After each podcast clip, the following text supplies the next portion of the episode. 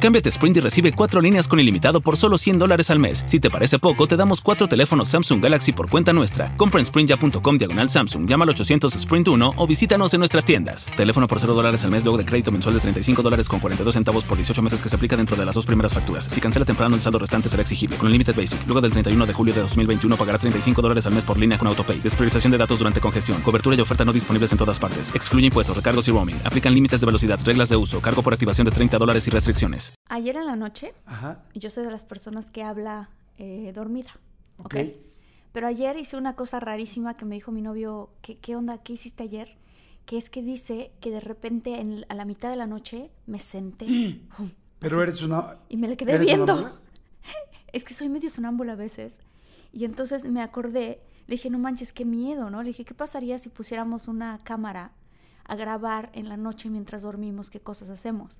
Y me acordé de una película que se llama Paranormal, no sé si la has No. visto, que de repente son dos novios que deciden poner una cámara para ver qué pasaba mientras estaban dormidos y de repente a la mitad de la noche la chava, justo como yo ayer en la noche, se sienta y entonces empieza a caminar y empieza a hacer cosas ¡Ay, con su cuerpo. ¡Ay! Y así arranca la película. Otro no. Y dije, imagínate que yo empezara a caminar así como la niña del aro. Pero ¡Qué además te ves así, hace los movimientos horribles. Es que soy actriz, lo puedo hacer. Oiga, oye, bueno, pues vamos a arrancar. ¿Arrancamos el podcast de una vez? Venga, arrancamos.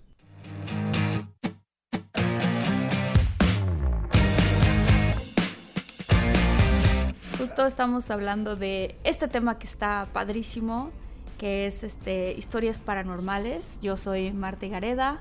Ay, yo soy Jordi. Oye, a ver, Marta, ¿qué tan miedosa eres? O sea, del 1 al 10. Bueno, primero, ¿eres miedosa sí o no? Pues depende, o sea, de cosas en la vida no tanto, pero de cosas que tienen que ver con fantasmas y ese tipo de temas, sí, Ah, sí, sí. soy miedosa. Sí, de cosas paranormales. miedosa. Cosas paranormales. Sí, claro, por supuesto que sí. ¿Tú? Súper miedoso, súper. De chavitito era muy miedoso Ok. y soy, y, y a lo largo de los años me he ido tranquilizando, pero soy muy miedoso y sí me cuesta. A ver, ¿tú crees o no crees en las cosas paranormales, en los Ah, no, fantasmas, por en los supuesto que espíritus? creo. Sí, sí, sí, por supuesto que creo. Creo, eh, eh, creo que también en México somos una cultura que creemos en eso, en la vida después de la muerte. Este, y a mí me han pasado, a mí y a mi familia, no solamente a mí, sino a mí y a mi familia, nos han pasado muchas cosas. Muchas cosas que creo ¿Ah, que sí? vamos a platicar ahorita en este programa, lo cual me emociona mucho. Este, Ok. entonces por eso sí le tengo mucho respeto a ese tema. Sí creo en eso. Y este, y sí, y sí me da miedo. Sí Yo, da a mí miedo. también me da miedo, creo, creo mucho, respeto también, como que no me gusta meterme más allá. Sí. Eh, mi familia, mi hermana es muy sensible, el otro día te platicaba. O sea, mi hermana tiene un rollo de sensibilidad más allá de lo normal y eso me ha hecho a mí, yo creo que cerrarme mucho y tratar de no acercarme a nada de esto. Pero a mí me ha tocado entrevistar gente que hace brujería, gente que Ay. literal caza fantasmas, gente que llega y que hace exorcismos. Entonces, todas esas cosas son como demasiada información que tengo que luego ya te da como miedito sacarla o no sé, ¿no? A mí me Entonces, encanta, me encantan esos temas. A ver, no, cu- cuéntame tú, cuéntame tú. Ok, a ver, ahí te va algo que a mí me pasó cañoncísimo Ok. y que yo sé que mucha gente le puede sorprender o no creer, pero tal cual así es y así lo creo yo. yo desde súper chavo fui muy miedoso, por lo tanto, siempre estuve alejado. O sea, yo nunca vi El Exorcista, yo no he visto ninguna película de miedo porque yo de chavito me caché, más bien lo único que vi fue Carrie. ¿Has visto alguna vez Carrie la, la película? No, nunca. Bota, es perra. Entonces yo alguna vez vi Carrie y ya de ahí valió toda mi niñez. O sea, porque siempre pensé que algo me iba a pasar, que algo... O sea, para que tú me ubiques, a mí me tuvieron que llevar al psicólogo a los siete años para que me quitaran el miedo, porque yo no podía Ah. dormir. O sea, sí O sea, realmente tienes muchísimo miedo a esos Yo, temas. yo de chavito dormía en mi cuarto y mis papás dormían en el cuarto de enfrente. Había un hall en medio. Y entonces, este, yo de chavito, todas las noches me pasaba a mi al cuarto de mis papás porque me daba miedo. Todas las noches me pasaba. Te estoy hablando Ay, me 6, imaginé 7 al años. pequeño Jordi. Ajá, sí, el pequeño ¿Quién Jordi diría, iba. no? El pequeño Jordi iba ya hasta Me los daban- 16 años seguía yendo, ¿no? me daba mucho miedo. Y hubo un día que yo me voy pasando y a la mitad de lo que voy pasando. Ah, pero es que te tengo que decir algo. Yo tenía una prima que, le- que se llamaba Lubita, y Lubita, bueno, así le decíamos, Lubia, a la misma edad mía, a los siete años, tenía problemas en sus pulmoncitos y lamentablemente falleció a sus siete años. Entonces, para mí, como que encontrarme con mi prima que, que murió a los siete años y ya pensar en un féretro y en un ataúd y en un entierro, fue como demasiado. Yo creo que eso fue lo que me Claro. Entonces, a partir de lo de mi prima, yo era muy, muy miedoso. Entonces, siempre me pasaba en las noches, como te dije. Y una noche me levanto y yo así como... ¡ah! Y es como, pasa, pasa lo más rápido. Y en el momento en que paso, de repente veo a una mujer en el hall, en este pasillo, viéndome y volando así como en el aire. Ay, cállate, Jordi, no es cierto. Te lo juro, te lo juro. Ok, ok, ok, volando en el aire, así literal como la imagen que vemos de las mujeres con el vestido así como Ay, volando. cállate. Y yo así, ¡ah! Y me quedo pasmado en el pasillo y no puedo mover más. Y entonces siento como ella baja y yo así congelado de que no me podía mover, mover. Y me agarra y me levanta. Y empiezo a gritar como loco, así de, ¡ah! ¡ah! Y entonces se levanta mi papá, se levanta mi mamá, y, ¿qué te pasa? ¿Qué te pasa? Y yo, ¡ah! pasmado en el, en el pasillo este, este, en el corredor, no sé cómo decir. Y entonces, y entonces me agarra y este Ajá. y ya siento que me tira al piso y cuando llegan mis papás me tiran al piso, o sea, como que cuando llegan mis papás se esfuma y me dejan en el piso. Cállate, Y este- Jordi, ¿qué fue? ¿Esto fue en- entonces- casa de tus papás? Esto ¿En fue dónde? real, en casa de mis papás, Ok. a los siete años, bueno, real, real de lo que yo sentía, no sé si es real que había algo. Entonces mis papás, pero mi papá lo vio, me vio llorando y privado en el grito, que mi papá me acostó con mi mamá y mi papá fue a buscar a todos los closets y bajó al piso de abajo porque dijo, alguien se metió. O sea, no es posible que este niño esté llorando así. Claro, claro, este, claro, claro. Nada más así de, de gratis, ¿no? Y entonces yo me acuerdo que me senté con mi mamá eh, en la cama, recargado contra la pared. Y me decía, ¿qué te pasa? Y yo, no. Y llorando. Y yo nada más veía en la puerta del, del cuarto de mi mamá a un como duende que se asomaba y que me decía, y, y me hacía así con la mano así de, vas a ver, vas a ver por haber, por haber rajado, ¿no? Por haber dicho. haber que contado, te- claro, que te- claro. por haber contado que te vimos. Y fue horrible. Mi papá evidentemente no encontró a nadie. Yo creo que no había nada, no lo sé.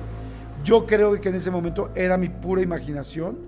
No creo que haya sido nada más, pero yo creo que por miedo, eso, ese fue mi primer encuentro con el miedo entre la película de Carrie, mi Sí, prima claro. que se murió y esto, yo ya estaba tal. Yo creo que ese día no había nada, pero yo creo que yo no lo sé. soñé.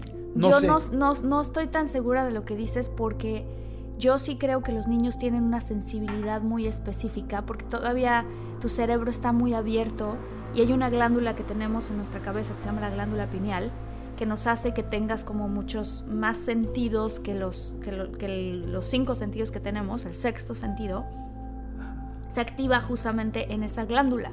Entonces, este, los chavitos y la gente, hay gente que incluso de grande la sigue teniendo como, como Muy muy, abierta, ok. sensible, Muy ajá, sensible. muy sensible.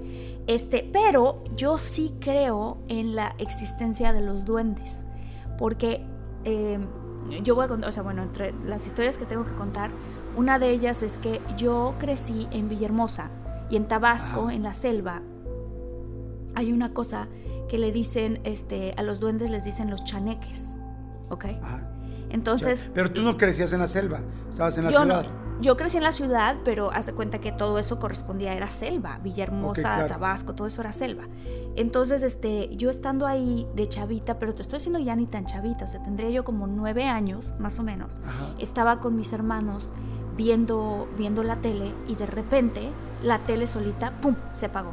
Y todos nos volteamos a ver así de, ¿quién tiene el control remoto? No Se fue la luz. ¿no? Ajá, se fue la luz. No, no se había ido la luz. ¿Quién tiene el control remoto? No sé qué. Prendan la tele. Va, voy caminando directo a la tele para prenderla y solita la tele se prende. Entonces todos así de, ¿qué pasó? Seguimos buscando el control remoto y solita la tele se apaga y se empiezan a escuchar unas risas. Pero risas. Risas, pero no, mames. crees que una. No, Jordi. No mames. crees que Me una. acabo de asustar nada más de tu risa. Pero así como risitas, te lo juro. Pero ¿de, de dónde venía esa risa? ¿De, la Se tele? escuchaban en el cuarto. No, no, no, no de la tele, en el cuarto. Entonces, yo soy yo, mi hermana y dos hermanos chiquitos buscando el control y cada vez que no encontrábamos el control y la tele solita se prendía y la tele solita se apagaba, se escuchaban las risitas de alguien que se estaba burlando de nosotros. Entonces cuando nosotros llegamos y le dijimos a mis tías, oigan, nos pasó una cosa rarísima, porque pues, escuchamos risitas, nos dijeron, es que son los duendes, son los chaneques en la selva. Se da mucho que los chaneques este, existían, los duendes, y entonces poco a poco pues nosotros creamos la civilización y todo eso y siguen estando y nos hacen travesuras, pero ellos siguen viviendo. Pasó, ¿no? Hace cuenta esa experiencia ocurrió y después yo me fui a vivir a casa de mi abuelita en, el, en el, DF. No, pero nunca les volvió a escuchar, nunca volvieron a escuchar las risas. Ah, no, espérame, no, sí, eso nos pasó esa, en esa ocasión. Luego, otro día diferente, yo estaba acomodando mis muñecas, mis Barbies, en un juguetero, pero para poderse subir al juguetero, acomodar las cosas, mi papá tenía que poner una escalera. O sea, así de alto estaba el techo, digo, el juguetero, ¿ok? Entonces yo acomodé todas mis Barbies, las acomodé todas así súper bien. Y llegó la noche y yo me dormí, mi hermana y yo dormíamos en dos literas. Yo estando en la litera de arriba y ella en la de abajo y el juguetero, no había manera de que por la litera tú pudieras este, agarrar algún juguete, no nada. Y entonces, esa noche Estábamos mi hermana y yo dormidas y de repente llegaron mis hermanos y nos empezaron a tocar a la puerta. Por favor, ábranos, ábranos, ábranos. Mi hermana y yo abrimos y dijeron, hay un duende en nuestro cuarto, hay un duende en nuestro cuarto. Fuimos corriendo al cuarto de mis hermanos y los juguetes de mis hermanos, desde los jugueteros de hasta arriba, estaban en el piso. De eso que decíamos, no pues, los dos estaban aterrados de que habían visto. ¿Y no se podrían haber caído? No se podían haber caído. Nosotros tratando de calmarlos, nos quedamos con ellos un ratito, se durmieron y entonces ya nos fuimos a nuestro cuarto a dormir. Yo me quedé dormida y de repente me despierto en la mañana. Yo todavía no había volteado. ahorita te voy a explicar. Me despierto en la mañana y le digo, mire, ¿qué pasó? Tuve un sueño rarísimo. ¿Qué? Soñé que el duende que estaba en el cuarto de mis hermanos, que se había puesto a jugar con sus juguetes, había este, desvestido a todas las Barbies. Y Miri, no, ¿cómo crees? Y yo dormida de lado, ¿no? Y en eso sí, y me doy la vuelta hacia mi, hacia mi lado izquierdo y veo el juguetero y todas las Barbies desvestidas, una sin falda, otra... Y mira, te lo cuento, y siento así, se me pone la piel chinita. No mames, no es cierto. Y no había manera de llegar a ese juguetero como de la misma manera que mis hermanos en el cuarto de al lado. Mm paralelo tenían su juguetero, tampoco ellos alcanzaban. Entonces fue, eh, hablamos con nuestros papás y dijimos, hay duendes en la casa. Y entonces tengo otra historia de duendes que te quiero contar, pero ya ocurrió en la, en la Ciudad de México. No juegues. A ver, hoy, hoy en, el, en el podcast vamos a hablar de esto. ¿Qué les ha pasado a ustedes? O sea, ¿sabes que A mí lo que me gusta es que siempre cuando te hablan de alguna historia de, de miedo, siempre puedes pensar que otra persona la dijo, la inventó, la exageró, pero yo lo que le pregunto a la gente es, a ver, tú pregúntate qué te ha pasado a ti. O sea, el mejor, el mejor testigo eres tú mismo de lo que cada quien ha vivido, porque tú sabes que dices, a mí sí me pasó esto o no me pasó esto.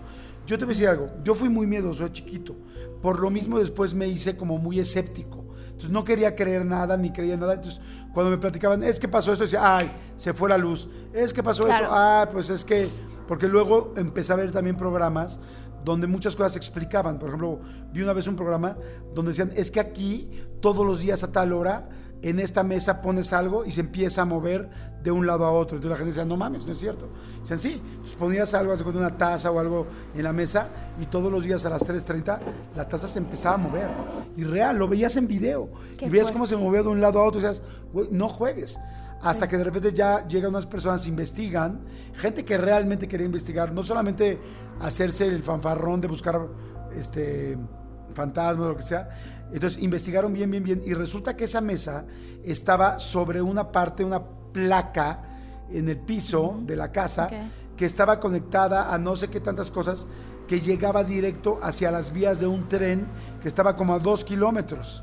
Y había un tren que pasaba todos los días a las 3.30 y entonces era el tren, tren de las 3.30 y la vibración que tenían las vías las pasaba por esa viga o no sé qué era lo que conectaba y hacía que se moviera tantito la mesa y entonces la mesa lo que le ponías con la vibración movía las cosas, pero no era nada paranormal. Entonces yo me empecé como a agarrar de esas cosas para no creer por lo miedoso que era, por lo que te conté. Pero ahí te va una cosa que me pasó Porque tengo, de esto tenemos que hacer varios, varios podcasts, porque... Sí, yo hay- también tengo yo, yo tengo en mi familia algo ya después, yo ya grande, ahí sí fue donde dije, no, no mames, dije, esto sí está gruesísimo, esto es real. O sea, sí existen las cosas paranormales. Y ahí empecé a creer. Pero antes de eso tuve un previo, que ahí te va. Yo tenía una oficina muy chiquita de medios y producciones, la oficina que tú conoces, este, chiquitita, y al principio éramos nada más tres personas. Yo renté un como sotanito, no creas que era un sótano feo, o sea, un como sótano, como un piso hacia abajo de una casa eh, por San Ángel. Era un edificio de arquitectos que tenía como tres pisos para arriba y tú entrabas a la puerta y veías unas escaleritas hacia abajo y veías ahí como un, un sotanito, pero se veía desde la puerta, no estaba cerrado. Ahí me rentaban dos escritorios y un privado. Me acuerdo perfecto que me lo rentaban en 3 mil pesos, lo cual para la época ya era baratísimo. Entonces Sí. dije, ah, pues somos tres personas, aquí está perfecto. Total que ya, empezamos a rentar ahí y, tenía yo a dos niñas, una niña que se llama Mariat y otra que se llama Tatiana. Y entonces ellas súper chavitas y ahí trabajaban. Y, este, y yo supuestamente pues iba al privado de vez en cuando. Y entonces empezó Tatiana, no, Jordi, es que está cañón, es que aquí hay fantasmas, es que aquí espantan. Y yo, "Ay, ¿cómo crees? Sí, se oyen ruidos y pegan en las paredes. Y yo decía, María, este, Tat, no pasa nada, corazón, tranquila, tranquila. No, no, es que en serio, está cañón, no pasa nada, mi amor, no pasa nada, no pasa nada. Luego llegó la otra niña. Entonces decía, no, es que sí está cañón, es que está cañón, en serio. Y yo le dije, en serio, no pasa nada, tranquila, es su imaginación. Yo creo que ya están mu- muy, muy susceptibles. No, no, no. Es que está cañón, está cañón. Pegan, pegan, ¿Pero qué pegan, hacen ruidos. Para esto, todos los de la oficina de los arquitectos de arriba se iban a las 3 de la tarde siempre. Y ellas se quedaban hasta la tarde porque tú sabes como que en nuestro medio la gente empieza a trabajar como hasta las 10 de la mañana Sí. y se quedan hasta tarde. Bueno, después de eso, yo necesité una contadora. Y entonces llegó la contadora Alejandra, con la persona con la que tú ahora hablas. Sí, entonces sí. Alejandra ya era una señora, una señora de 40 años, 45. Le dije, oye, te las encargo mucho, están asustadas. Sí, sí, sí. Para esto yo en medio de, esto- en medio de eso fui a hablar con el casero y le dije que era un arquitecto. Le dije, oye, arquitecto, están diciendo que allá abajo asustan. No, hombre, ¿cómo crees? Es que el aire se mete. Es que como está hecho el edificio, de repente se mete el aire y hace sonidos. Pero diles que no se preocupen, nada, no- no- nada es cierto. Ok.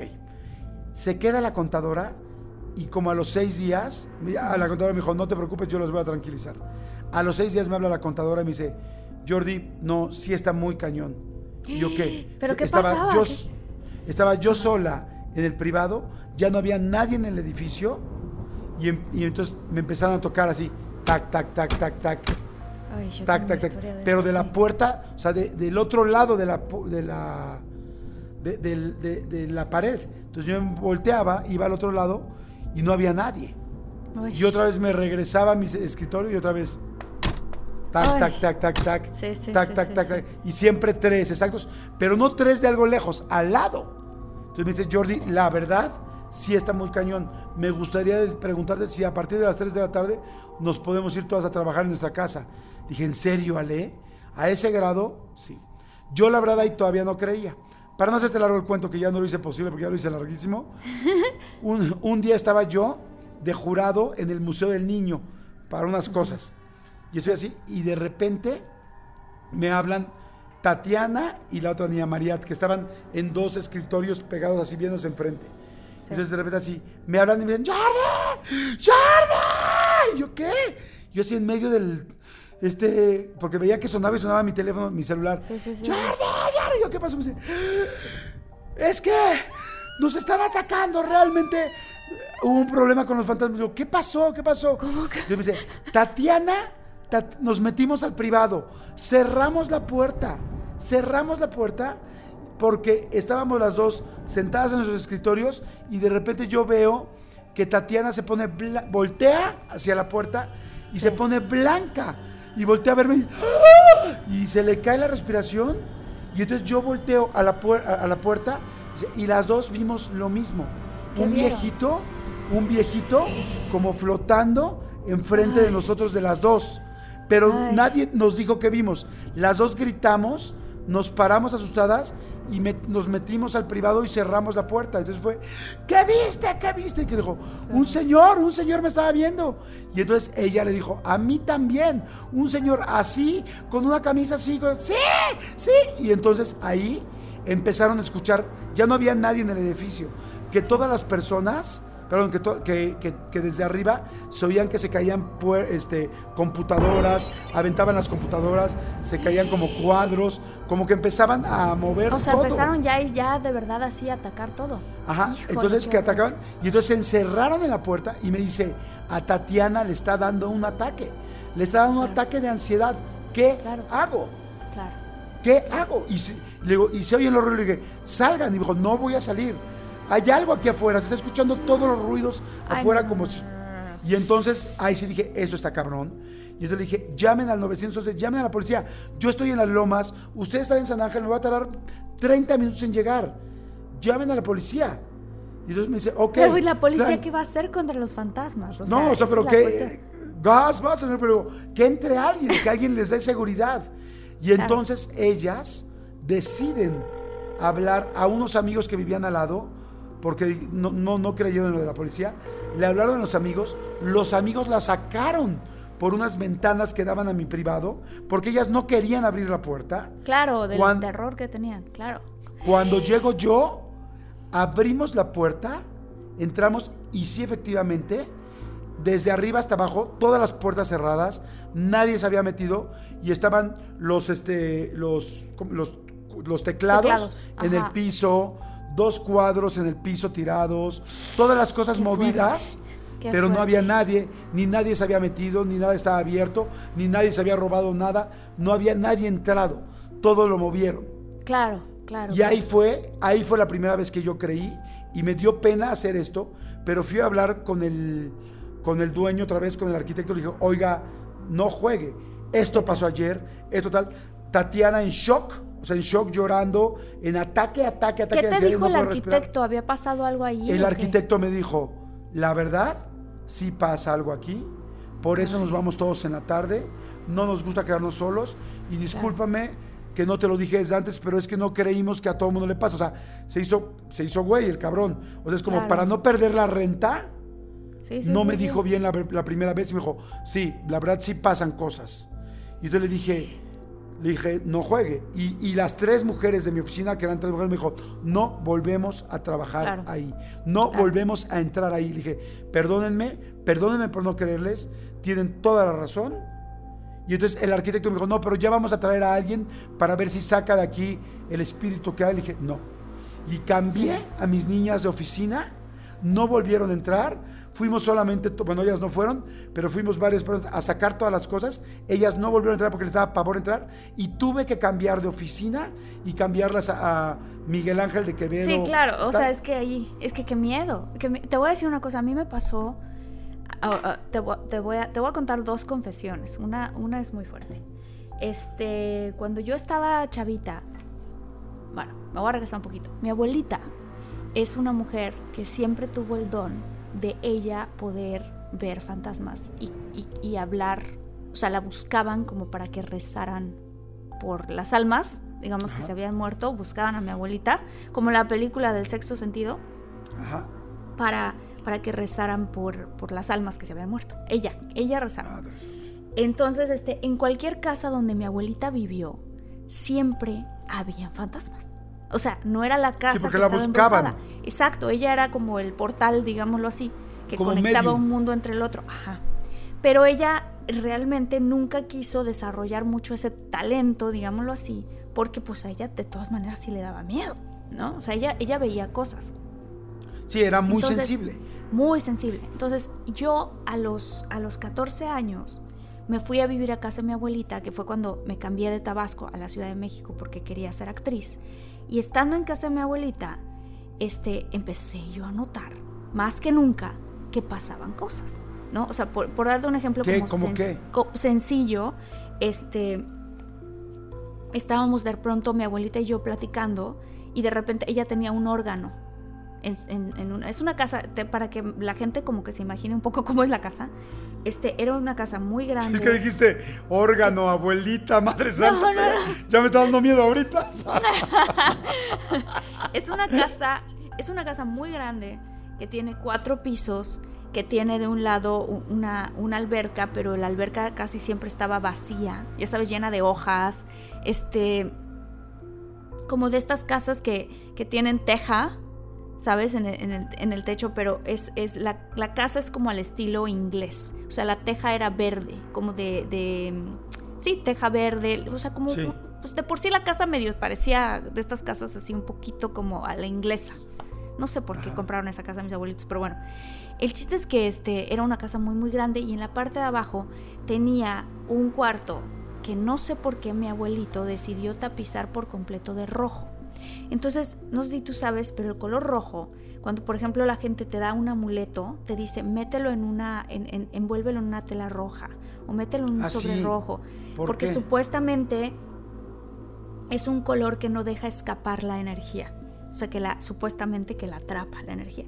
Entonces, ¿por qué no en el proyecto, en la escuela?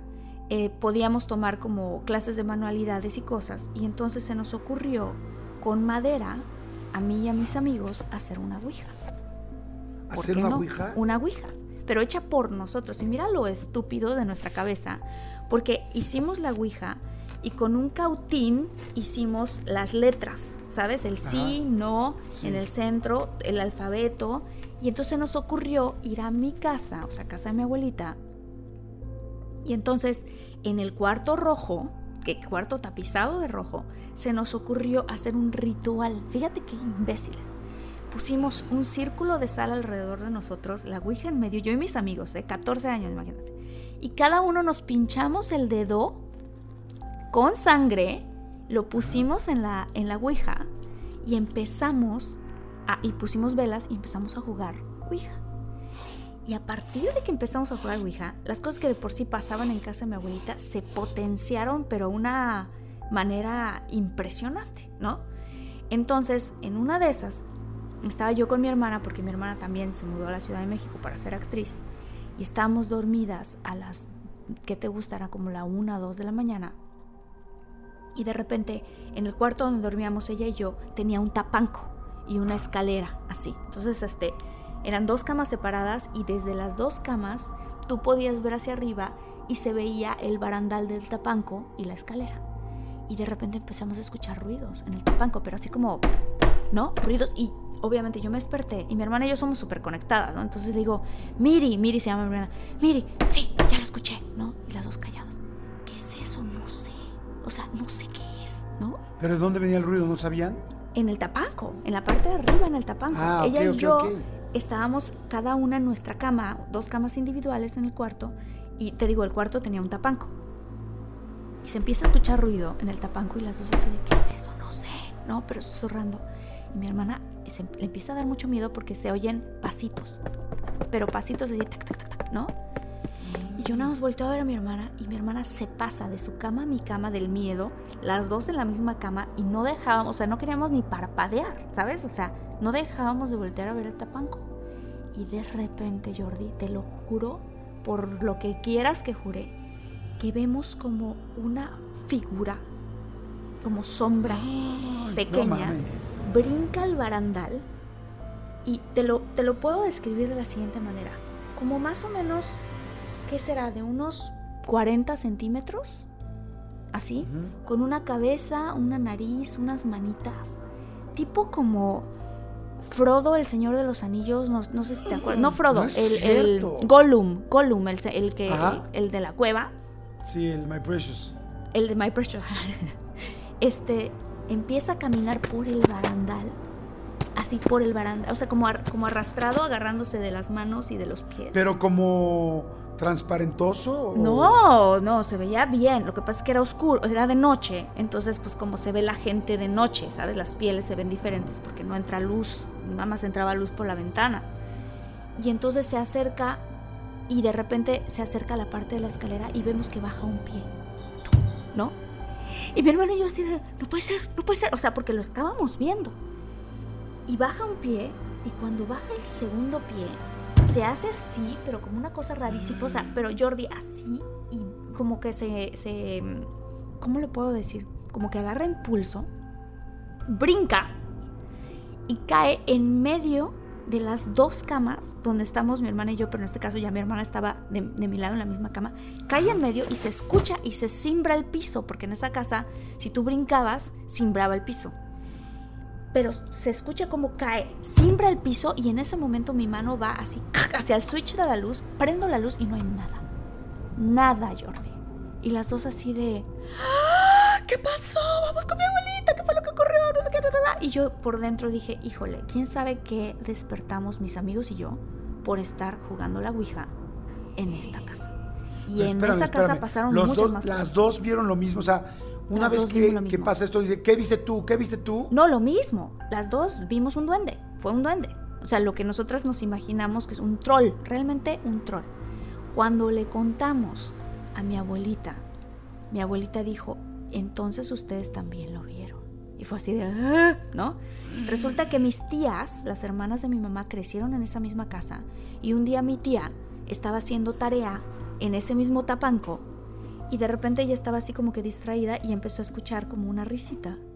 Y cuando volteó, en ese mismo barandal, así asomado, con los ojos así súper abiertos, con una nariz larga así rarísima, mi tía también vio a ese troll. Entonces fue así como de, ¿qué? ¿No? Después pasó el tiempo y una prima mía se, se invitó, estaba en un verano visitando a mi abuelita, invitó a, una, a su amiguita a quedarse a dormir, a quedarse a dormir. Y ya se fueron a dormir las niñas y en la noche a la, a la amiga se le ocurrió ir al baño. Va al baño, se levanta para ir al baño y lo siguiente que escuchamos fue, ¡ah! pero unos gritos espantosos y la niña llorando tocó al cuarto de mis abuelitos, por favor despiértese y dijo, y dijo, por favor háblenle a mi mamá que venga por mí, yo no me puedo quedar a dormir en esta casa, yo no puedo quedar a dormir, pero lloraba, lloraba, lloraba, ¿no? ¿Qué pasó? ¿Qué viste? ¿Qué viste? Vi un troll, vi un troll. Así, No juegues. la niña de nueve años se para Que para no ir al sabía nada de esa historia. No sabía nada, que en esta casa espantaba, no nada. Se para para ir al baño, va al baño, al pasillo, y cuando viene de regreso del baño, lo siguiente que ve, dice ella, es que está parado, así como en, cucli- como en cuclillas, ya sabes, este, viéndola un troll, con los ojos muy grandes, la nariz muy picuda, y entonces se le empezó a acercar porque como que rapta. Es- Esto que, esta ser que te digo que vimos mi hermana y yo, rapta. O sea, no camina en sus dos pies, sino que camina como si fueran cuatro patas, pero son dos manos. Y se le empezó a acercar a la niña y la niña se paralizó y empezó a gritar como una loca. Ah, entonces cuando- más bien repta, ¿no? Porque. Repta, o sea, porque. ¿Qué dije yo? ¿Rapta? Rapta. Porque dije, madre santa, es repta y rapta chinga. O sea, chinga tu madre, yo no me duermo en esa casa nunca. O sea, o sea, que se me acerque, está pinche, pero si además me lleva, no, bueno, no. Quise decir que rapta. Digo, repta. Repta. ya me hice repta. O sea, una criatura que reptaba, que, que, pues la verdad, pues era un troll. Y lo vimos mi hermana y yo, lo vio mi, mi primita, la chiquita, y generaciones antes lo vio también una tía mía y otra tía mía. O sea, como que, bueno, esa casa la fueron a bendecir muchos sacerdotes. Y dicen Ajá. que cuando fue uno de ellos, a mí me lo platicó mi abuelita, me dijo, esto nunca se lo puedes contar a nadie, que cuando fue uno de los sacerdotes, Y, y ahora en un podcast, ¿no? y en un podcast ya Para que lo sepa todo el mundo. este, eh, dice que estaba el sacerdote leyendo no sé qué parte de, la parte del exorcismo, no sé qué, y que del techo, fíjate qué cosa tan extraña, del techo salió como esta figura y empezó a raptar, ¿no? A reptar de cabeza. Imagínate esta cosa, de cabeza caminando por el, por el techo. O sea, una cosa espantosa. Y el sacerdote se asustó tanto que dijo, señora, perdóneme, yo no puedo continuar. O sea, yo no puedo continuar. Y se fue.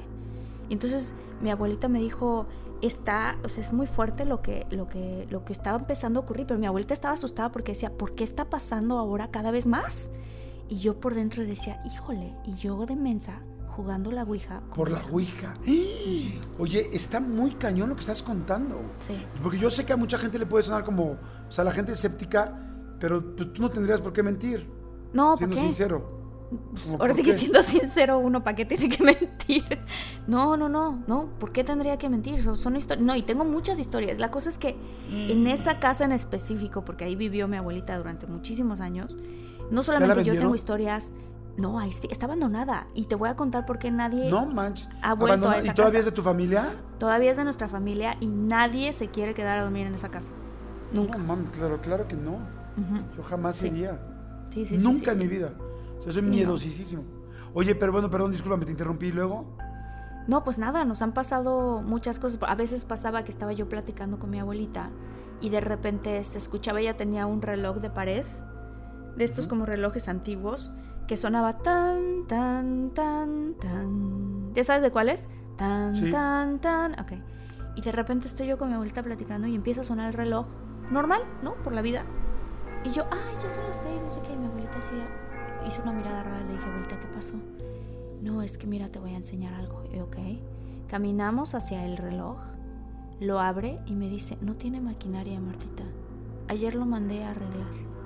Y el reloj solito, en toda la casa, hizo el sonido normal del reloj, pero no tenía por qué haber hecho ningún sonido de nada.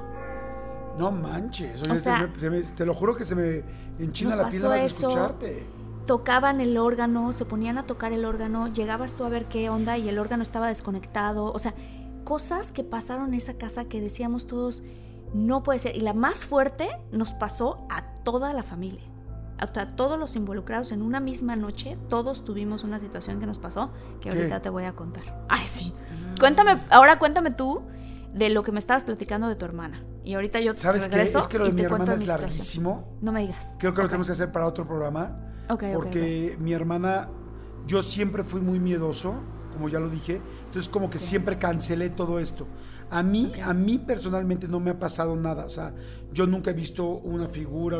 Sí me ha dado miedo de correr de la cocina a mi cuarto, o sea, de subir un piso, pero nunca he visto algo. Yo creo que porque yo siempre me he cerrado. Pero esto que pasó en mi oficina fue real. O sea, las cambié de oficina por esto y el arquitecto me aceptó.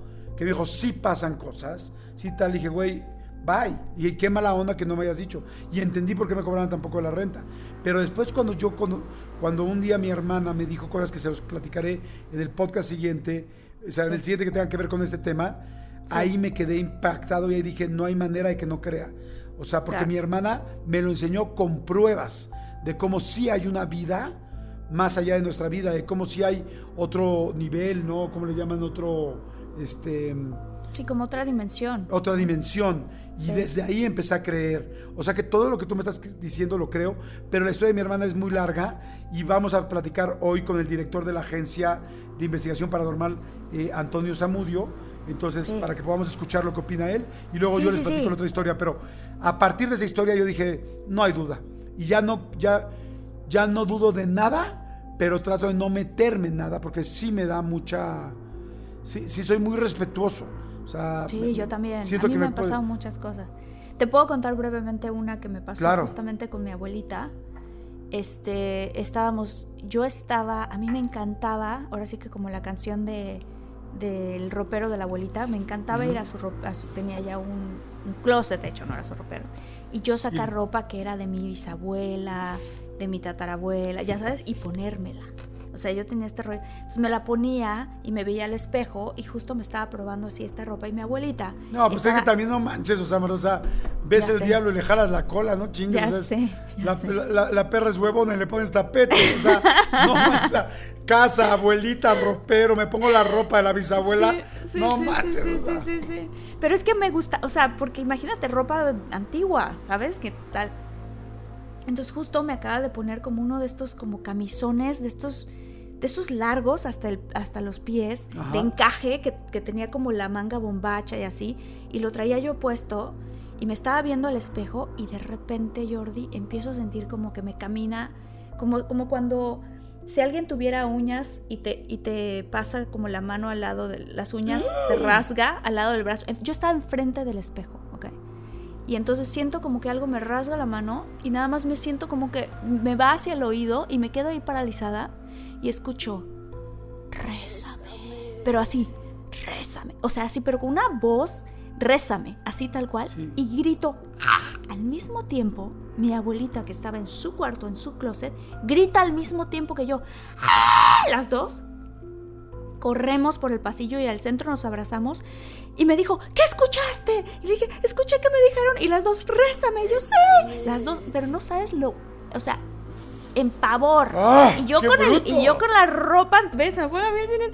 Con la Sí, ropa antigua, con la ropa antigua nos fuimos a casa de una vecina porque dijimos, híjole, ¿qué está pasando aquí? Cuando nos enfrentamos a volver a entrar a la casa, íbamos caminando por, el, por, la, por la entrada de una casa que tenía duela. Entonces el piso era de madera.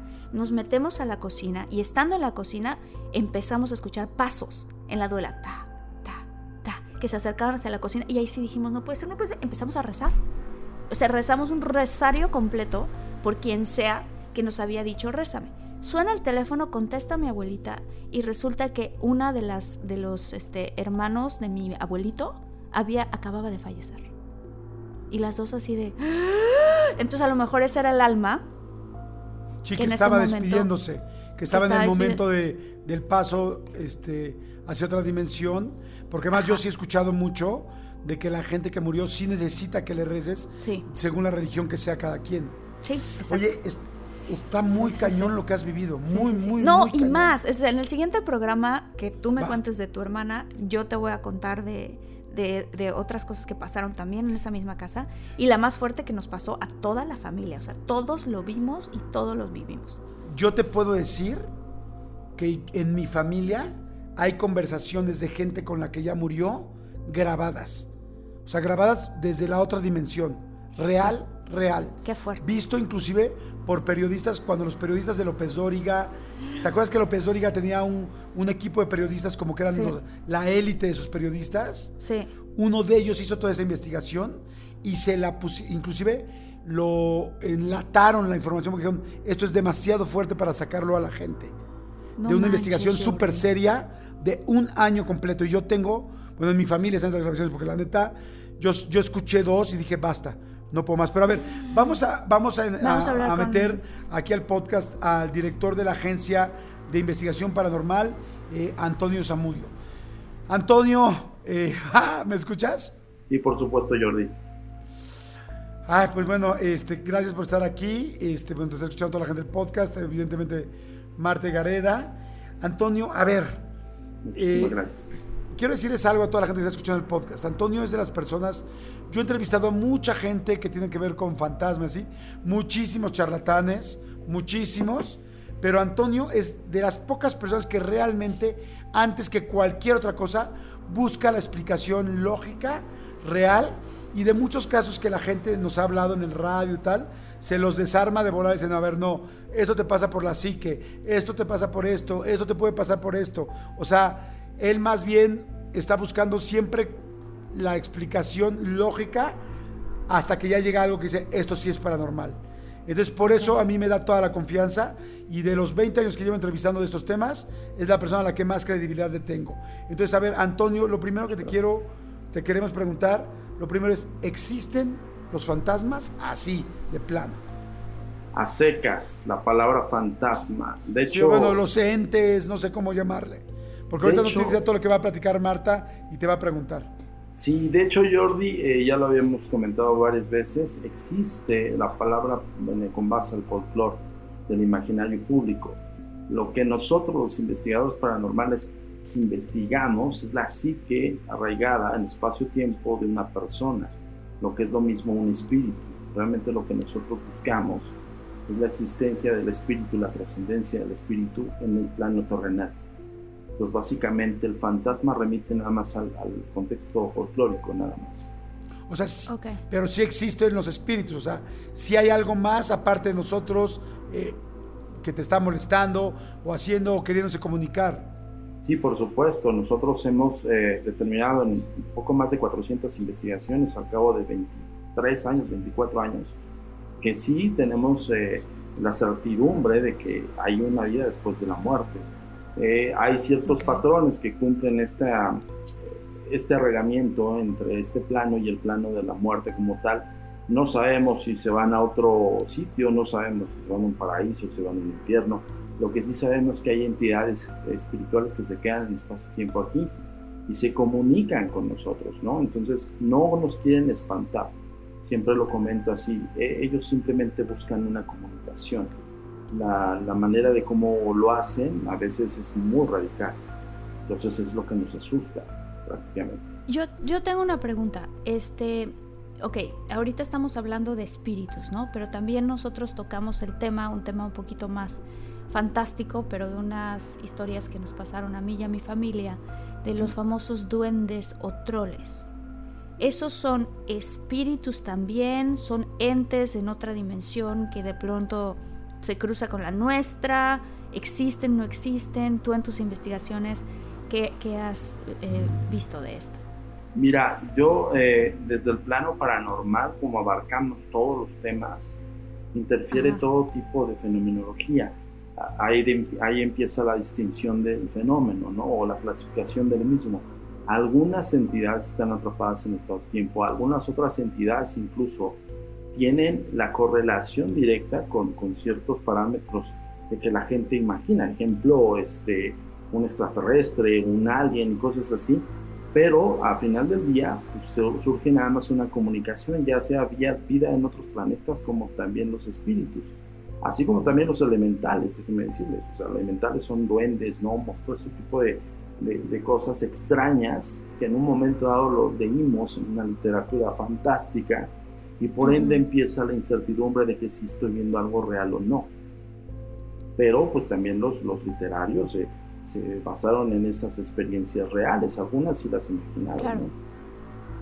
Y ahora pregunta, ¿por qué y por qué no podemos, si existen los, los los duendes y los troles, yo acabo de contar una experiencia que yo vi uno junto con mi hermana, este, ¿por qué no se pueden ver todo el tiempo?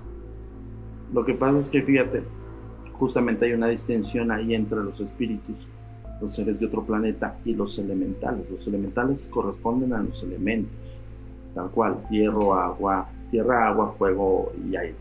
Y esos, más allá de ser espíritus, son seres que, que poblan la tierra. De hecho, el primer eh, erudito que los clasificó fue Paracelso, un suizo médico que en aquellos ayeres 1600, 1500 determinó cómo estaban clasificados en estas cuatro ramas de los cuatro elementos. Y él determina que los elementales son seres, simple y sencillamente que están poblando la tierra. Incluso hay este, algunas esculturas eh, maya, principalmente, donde definen los, los hombres perro que le llaman, o los aluches, o aluxes. Y a eso sí refiere a, estamos hablando de los antepasados, ¿no? Ellos sabían que existían estos elementales. Los aluches es lo que en, en este, el sureste de México se le conocen como los chaneques. Los, son los, los, aluches, los chaneques, ¿no? Sí, hay, un, hay, una, hay una diferencia de regiones. Ah, hay una diferencia. A ver, cuéntame, ¿cuál es la diferencia? Hay una diferencia de regiones. En el suroeste se estilaba mucho el contexto de la luche o la luxe, ¿no? como le llaman. Eh, más al centro de, de, lo que es el país y casi al norte son los chaneques o, shan, o shakneques. De hecho, en el contexto azteca es shakneques. Pero, este, pues bueno, todo el folclore se ha eh, tropicalizado y le determinan el nombre de chaneque. ¿Por qué? Pues porque la gente así los nombra, ¿no? pero sí tienen un, fundamento histórico. Y sí hay evidencias de, de chaneques y aluxes y entre otros eh, seres más, que incluso digo, esta es una teoría un poco descabellada, pero nosotros la hemos averiguado y la hemos profundizado. Nosotros tenemos en nuestro haber tres investigaciones de duendes y dos están filmados. Entonces, de alguna manera, eh, sí hay una concordancia de lo que se habla y a su vez nosotros como organismo pues bueno, eso es un tema desafiante, ¿sabes? Porque al final del día, hablar de esto y decir que sí existen y coexisten con el ser humano, pues es un poco escabroso el asunto, porque evidentemente remite la literatura. Literatura fantástica habla de gnomos, duendes, hadas, elfos y demás. Pero si profundizas en el hecho del propio ser, pues existen todas las ramas. Trasgos, trasnos, troles, elfos, bueno, un sinfín. Y esas eh, especies y subespecies, por eso están documentadas, porque sí, no, no solamente que alguien se se ocurrir. Oye, Toño, Toño, una pregunta. Este, bueno, son dos preguntas. De cada 10 personas que los buscan a ustedes para investigar un caso, cuántos no son reales, o sea, cuántos no son reales. Y la segunda es que si estos espíritus te pueden hacer algo malo, porque siempre nos asustan. Claro. o sea, pero te pueden hacer algo malo o no, o no te pueden hacer algo malo. Pero de- primero, de, de cada 10, ¿cuántos? Pues mira, eh, en un patrón que nosotros hemos establecido a cabo estos años, uno de cada diez es, eh, podría tener una certeza de que vivió algo extraño. De ahí de viene el porcentaje saber si esa persona que vivió algo extraño no se lo imaginó, bien lo dijiste, a nivel psique somos eh, sensibles, pero muchas veces recae el subconsciente y también recae esta, esta connotación de cuando yo me refiero al I want to believe, de, de los ovnis, el quiero creer, ¿no? Entonces, de, de alguna manera el ser humano trata de convencerse de ese, de ese episodio, pero de ahí nosotros partimos, de ese 1% habría que nosotros determinar bajo una investigación exhaustiva, Jordi, porque no es una cuestión de, de nada más me platican, vamos y grabamos y ya lo obtenemos, ¿no? O sea, nueve personas, perdón que te interrumpa, nueve personas de cada diez generalmente son otras cosas con explicación y una sí efectivamente está viendo, digo, es un aproximado, este, algo fuera, algo paranormal. Sí. Ahora, estas, estos entes, espíritus, fantasmas, como cada quien le quiera llamar, inclusive chaneques o lo que platicaba Marta, ¿te pueden hacer daño? Pues mira, como todo, hay personas que son susceptibles ante estos hechos y lo pueden magnificar al grado de decir me espantó, al grado de casi me da un psicópata cardíaco. Y no propiamente Ajá. tendría que ser que la entidad espiritual esté manifestándose de esa manera, como también existe la posibilidad de entidades espirituales, hablando de los espíritus, que están conscientes de su muerte y que están enojados. Yo te he platicado en otras ocasiones que hay entidades espirituales que son territoriales, eh, de esas entidades que tienen años y años en un lugar y espacio, en el cual la gente que llega a vivir ahí los ven como el enemigo, entonces empieza la comunicación de una forma de ataque. Eso es una forma de decirte el Ay. mensaje, vete de aquí. Y no propiamente Claro. tendría que ser que estén enojados, sino tal vez están protegiendo ese territorio, ¿no? Porque para ellos su conciencia es de ellos, ¿no? Entonces sí ¿Y puede tú, y caber. tú crees que, que ellos en su... O sea, si están conscientes de que están muertos? O sea, en, en este sentido de, de por qué están defendiendo un territorio que, que no, pues que ya no les pertenece de cierta manera. O sea, como que están atrapados en un limbo o que, que eso se me hace súper extraño. Ese- esa es la pregunta de los 64 mil, Marta, porque de repente nos enfrentamos a entidades espirituales que tienen más de 100 años arraigadas en espacio-tiempo. Hablemos Wow. de construcciones antiguas y esas entidades con el paso del tiempo y el paso de los años tienden a ser conscientes de dónde están, pero no hacen Mm. conciencia del por qué están ahí. Ejemplo, un suicida, voy a, voy a eh, meterme en este tema, un suicida repite su suicidio continuamente y eso lo hemos confirmado incluso con las investigaciones. Cuando utilizamos elementos de provocación para que la entidad espiritual nos corrobore que efectivamente es un suicida, colocamos elementos relacionados al suicidio y reacciona a las energías y se pueden videograbar. Eso te da, a mí me da un parámetro como experto de decir que su psicología de ese espíritu está arraigado en ese espacio y en ese episodio. Por eso está atorado. Pero en, pero en la conciencia normal, antes de llegar al episodio del suicidio, también tiene una especie de convivencia con el entorno. Por eso los escuchamos, por eso incluso los sentimos. Hay personas que incluso sienten esa sensación de, imagínate la sensación de un suicida a punto de darse muerte. Eso sobra miedo, un sinfín de cuestiones. Por eso involucra mucho la ciencia. Yo lo que le digo siempre a Jordi es que esto no está alejado de la ciencia, está muy pegado a la ciencia, porque más la de la psicología. De ahí viene la rama de la parapsicología, ¿no? Para entender la psique de las personas y justamente clasificar, este está enojado, este simplemente se quiere manifestar porque está defendiendo un territorio y este tiene un vínculo emotivo. Punto. ¿Se puede sacar a cualquier ente de, un, de una construcción, de una casa, de un lugar? Fíjate que muy buena pregunta, Jordi, ¿por qué no? Desafortunadamente, ya lleva toda, yo creo que va a echar encima a todos estos sanadores, canalizadores, curadores y todo este rollo. La conciencia que se queda arraigada en espacio-tiempo, nosotros le denominamos energía residual, que prácticamente es una entidad atorada en espacio-tiempo y que siempre sencillamente por la no, eh, por no tener la conciencia de cómo murió o de qué murió o por qué está ahí, va a seguir este, manifestándose. Eh, esto, por ejemplo, es muy poético pensar que llega una persona, entablar comunicación con la entidad, eso sí se puede hacer, pero de ahí en fuera a que esa persona con esa comunicación le haga ver a la entidad que está atorada y que diga, sí, ya te doy el paso para que trasciendas y que vayas a la luz, no es cierto. La ¿Ninguno? ¿Ninguno o algunos sí? No, algunos entran en pasividad de hechos, de manifestaciones. ¿Qué quiere decir esto? La entidad territorial, cuando es consciente de lo que les sucedió, porque incluso por eso se comunican, no saben por qué están ahí. Yo te he dado ejemplos. ¿Qué les pasó? Y voy a dar otra vez el ejemplo aquí junto con Marta. ¿Qué pasaría si ustedes estuvieran encerrados en ese momento, en este instante? Ahorita lo estamos probando, es un confinamiento.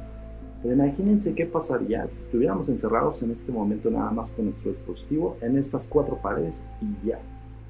Y pues aquí, se llama el coronavirus. Ay, sí, no este, ¿Qué crees que pasó en todo el mundo? O sea, normal, ¿no? Y ahora. Normal, que es como vivimos, todo esto es muy paranormal. Pero, pero por lo menos puedes bajar, subir, eh, tal vez te aburres y vas a otro lado. Imagínate estar encerrado en este espacio en el que estamos ahorita y que no puedes hacer más que ver el dispositivo y punto. Entonces pasa mucho tiempo y ves otras personas.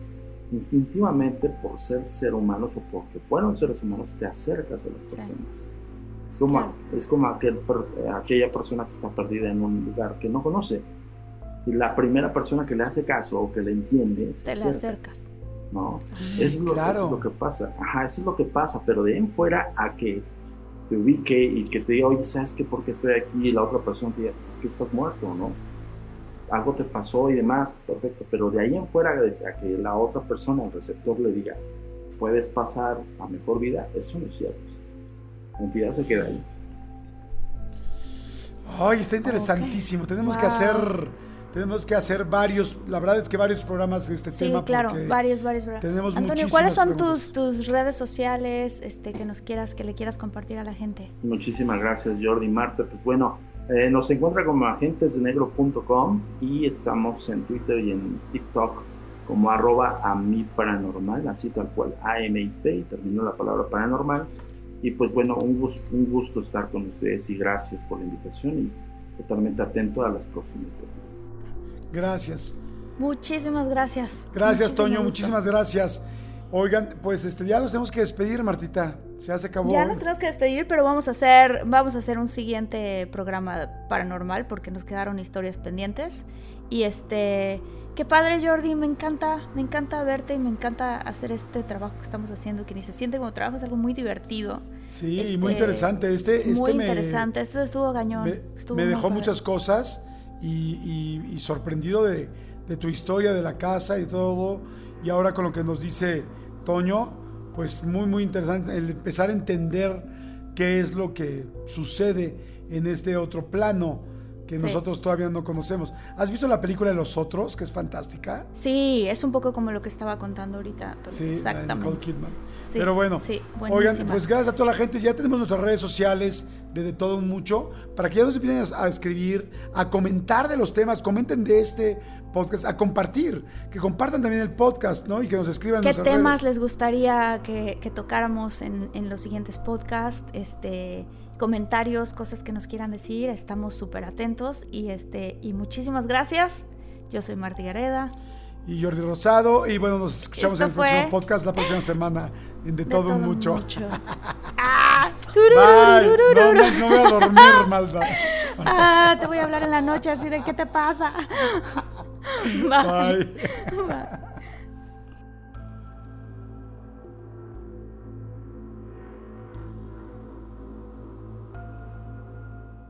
Cámbiate a Sprint y recibe cuatro líneas con ilimitado por solo 100 dólares al mes. Además, te damos cuatro increíbles iPhone 11 por cuenta nuestra cuando entregas iPhone 6S o más recientes en cualquier condición. Compra en sprintya.com diagonal iPhone, llama al 800 Sprint 1 o visítanos en nuestras tiendas. Teléfono luego de crédito mensual de 29 dólares con 17 centavos por crédito de 18 meses que se aplica dentro de dos facturas. Si cancela temprano, el saldo restante será exigible. Requiere nueva cuenta. Unlimited Basic. Luego del 31 de julio de 2021 pagará 35 dólares al mes por línea con AutoPay. Despreciación de datos durante congestión. Cobertura y oferta no disponibles en todas partes. Excluye impuestos, recargos y roaming. Aplican límites de velocidad, reglas de uso, cargo por activación de 30 dólares y restricciones. En AutoZone, hoy como siempre, estamos aquí para ayudarte a obtener lo que necesitas. ¿Tu batería te está dando problemas? Viniste al lugar indicado. Podemos probar tu batería gratis, darle carga y, si necesitas reemplazarla, tenemos una gran selección de baterías desde $79.99. Por esto y más, somos el destino número uno para baterías. Get in the zone. AutoZone. Basado en data del MPD Group Incorporated. Carter Track 12 meses finalizando en diciembre 2019.